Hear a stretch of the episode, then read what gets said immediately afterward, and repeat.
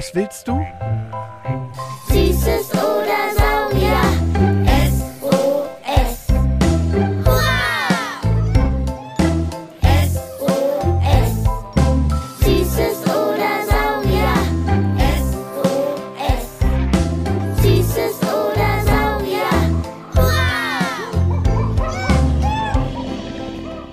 Podcast über alles, was krabbelt, stampft blubbert. und fliegt.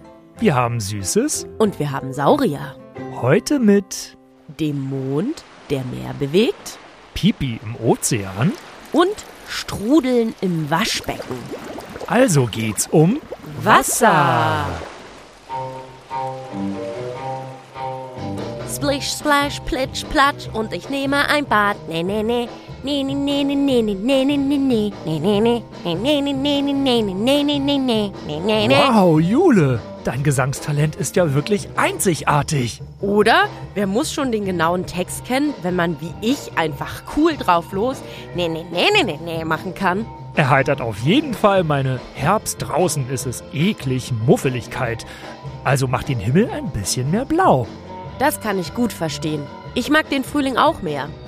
Was ich aber mal gelernt habe, vielleicht hilft es ein bisschen bei Muffligkeit im Herbst und Winter.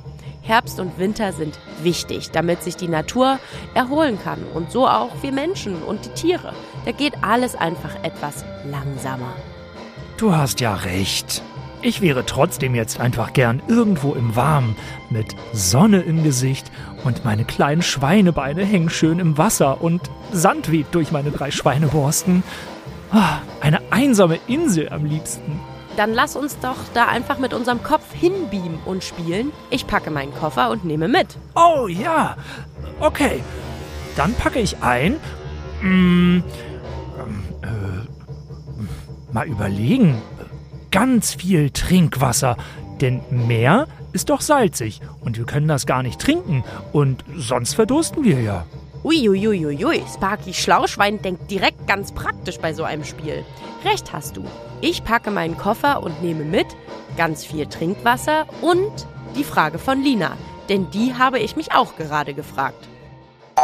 Ich möchte wissen, wieso das, Sa das Meer vom Wasser salzig ist. Und ratet mal, ihr Kids da draußen und vom Radio. Hey, erstmal, von wo aus Lina uns diese Frage gesendet hat. Von Mallorca, einer Insel im Mittelmeer in Europa, umgeben von Salzwasser. Na, zum Glück kriegt man auf Malle ja ordentlich was zu saufen. Sparky! Äh, Entschuldigung, stimmt. Menschen trinken, Schweine saufen. Auf jeden Fall. Super Frage, Lina.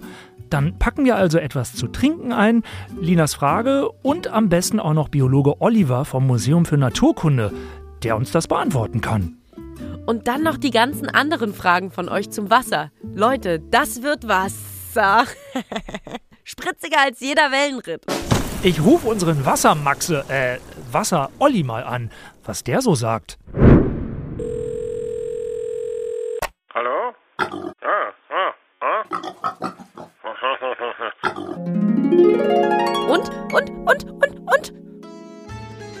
Arr, arr, Sparky Sparkus, der einäugige Schweinepirat, wird es dir verraten. Kommt ruhig näher an meinen Schweinehaken. Wo ist denn dein Papagei? Deshalb hast du Hunde Opi Kali ein Toupet aus seinem herausgekämmten Fell aufgesetzt. Sieht mir eher aus wie Mozart und nicht wie ein Papagei, aber hey, hat was, ist schließlich 2022. Los, gib uns Futter fürs Hirn. Zuerst sollten wir am Anfang der unendlichen Wassergeschichte beginnen. Da fragt sich Greta genau die entscheidende Frage. Ich wollte fragen, aus was Wasser besteht.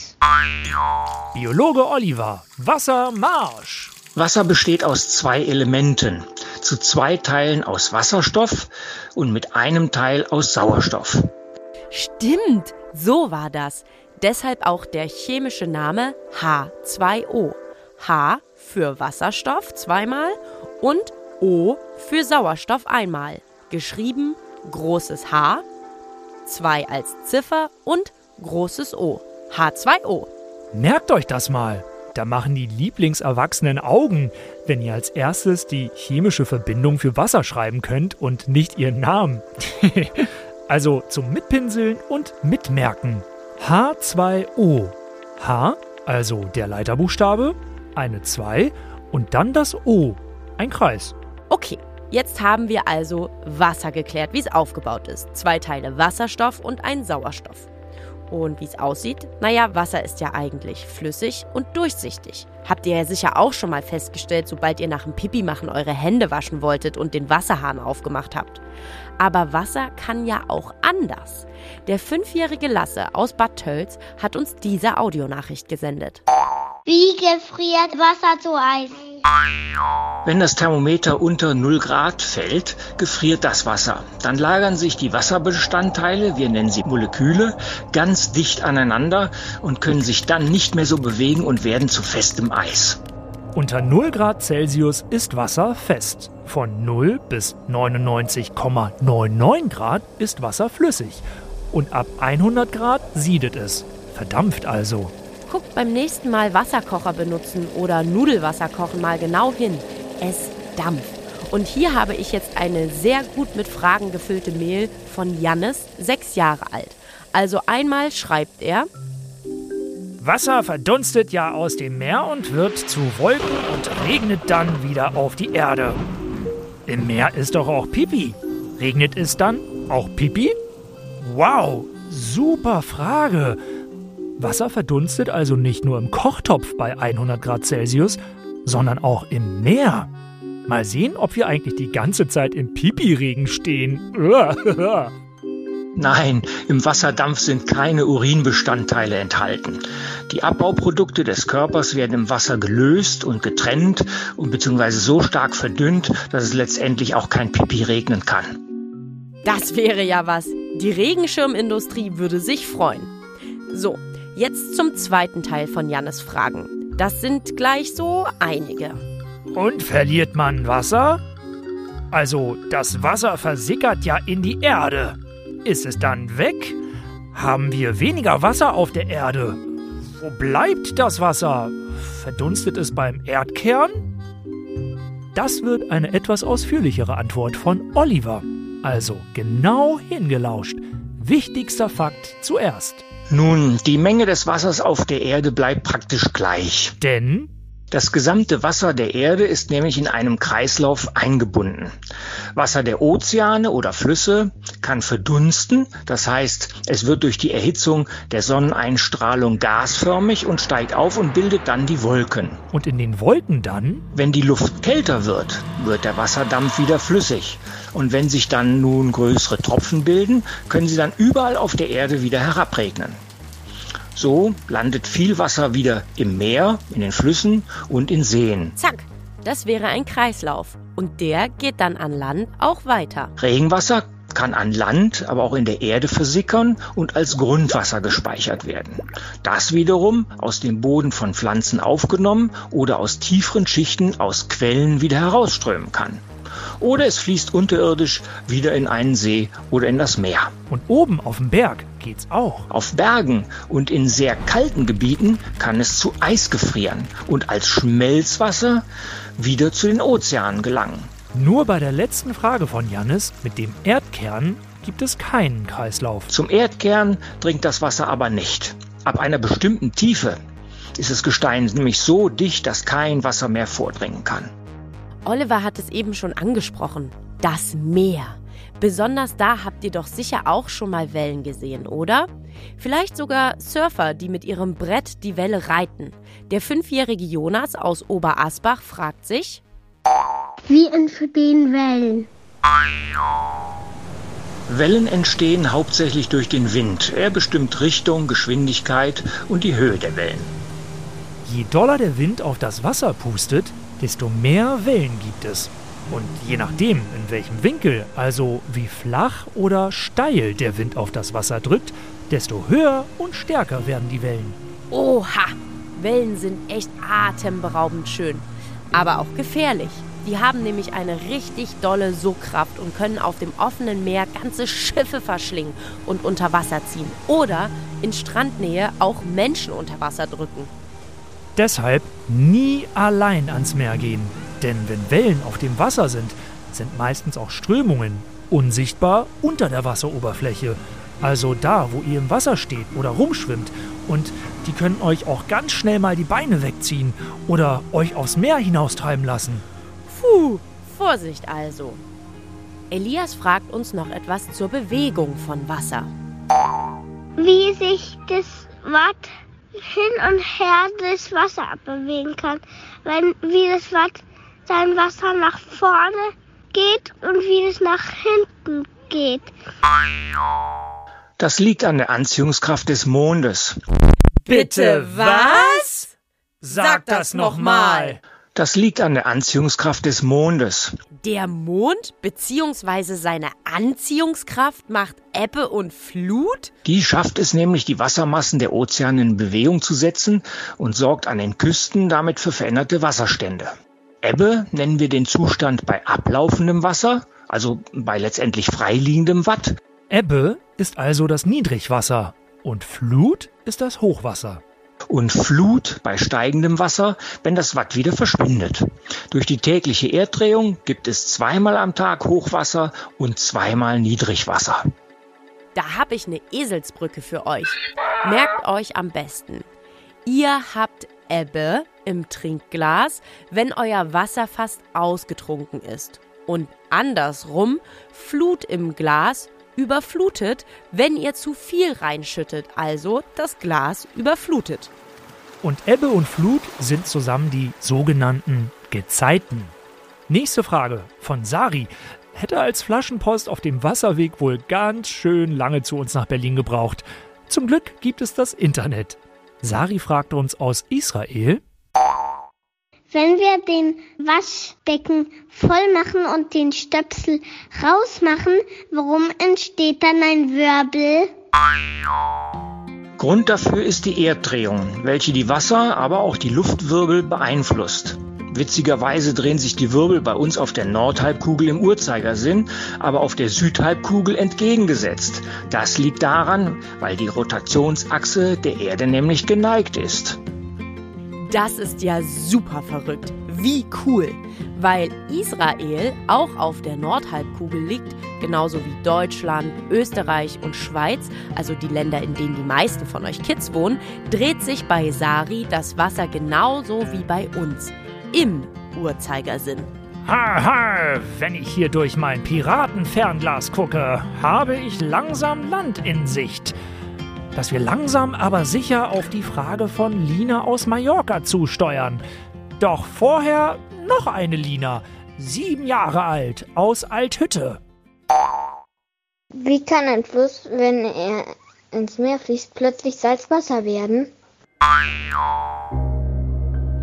Einerseits kann der Regen Salze aus Gestein lösen, andererseits kann fließendes Wasser auch Salz aus dem Grund des Flusses auswaschen. Hier ist der Salzgehalt aber so gering, dass das kaum spürbar ist. Der Fluss ist also schon salzig, weil der Regen Salze aus Gestein löst, die sich im Fluss sammeln. Oder eben auch der Fluss selbst Salze aus dem Grund löst, wo er drüber fließt. Es gibt jedoch auch einen nicht so schönen Grund. Leider werden Flüsse aber auch durch Industrieabfälle salzig, also durch salzhaltige Abwässer. Und das tut den Fischen und den anderen Tieren und Pflanzen, die im Fluss wachsen und gedeihen, nun nicht so gut. Und dann gibt es ja aber auch die Flussmündung ins Meer. Wenn ein wenig salzhaltiges Wasser, der Fluss, auf ein sehr salzhaltiges Wasser, das Meer trifft, ist oben zunächst das Flusswasser. Und das diffundiert, also vermischt sich dann mit dem Meerwasser. So lange, bis an der Stelle quasi beide Wasser gleich viel Salzgehalt haben. Und dieses Wissen brauchen wir auch, um zu verstehen, warum das Meerwasser salzig ist. Also für die Frage von Lina aus Mallorca. Zum einen tragen die Flüsse immer zu Salz in das Meer. Und wenn über dem Meer das Wasser verdunstet, steigen nur die Wasserteile nach oben. Das Salz bleibt unten, also im Meer. Und dann geht wieder der Kreislauf los. Und so wird das Meerwasser salzig.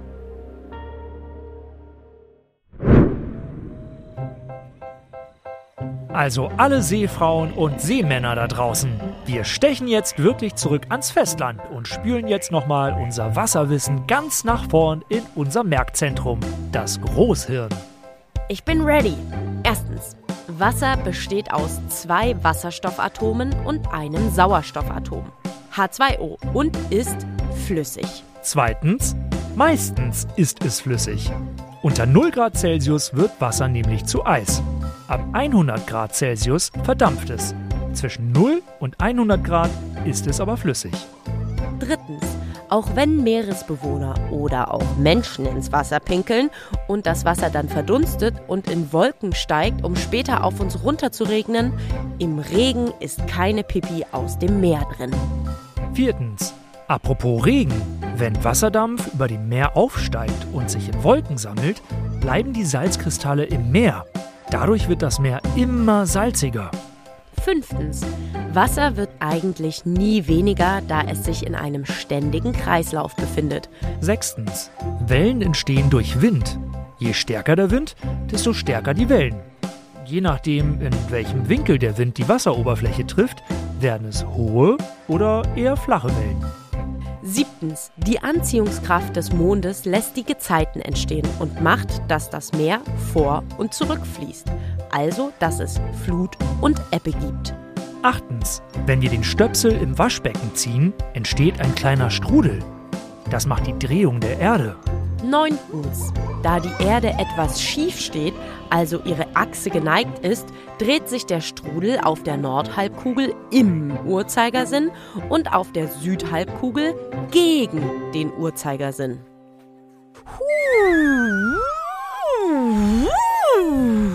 Das war kurz vor seekrank. So viel Wasser, so viel Wissen, das strudelt ganz schön in meinem Gehirn. Damit ihr jetzt auch mal kurz entspannen könnt, macht euren Lieblingserwachsenen den Podcast Beats and Bones an. Da erklären die Forscherinnen und Forscher vom Naturkundemuseum tolle Sachen für Erwachsene. Wenn ihr euch fragt, warum ihr nach dem aufs Klo gehen die Hände waschen solltet oder warum die Erwachsenen Obst und Gemüse abwaschen oder wieso ihr eigentlich Kopfschmerzen bekommt, dann sendet Sparky von der Berliner Sparkasse und mir eine Sprachnachricht an 0176 921 36208. In der nächsten Folge geht es um Sonnencreme für Pflanzen, Sauerstoffkraftwerke und meisterhafte Architektur. Es geht um Bäume. Ihr wolltet wissen, wie Tannenzapfen entstehen, warum Bäume ihre Blätter verlieren, wie sie Luft bekommen, wie ihr weibliche und männliche Bäume unterscheiden könnt und warum die überhaupt so groß sind. Ihr seht schon, ihr müsst unseren Podcast einfach weiterempfehlen. Au, Zeit für einen Witz. Zwei Frösche sitzen am Teich, als es plötzlich anfängt zu regnen.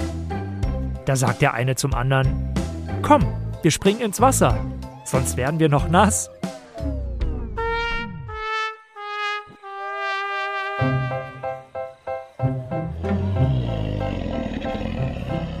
SOS. Was willst du?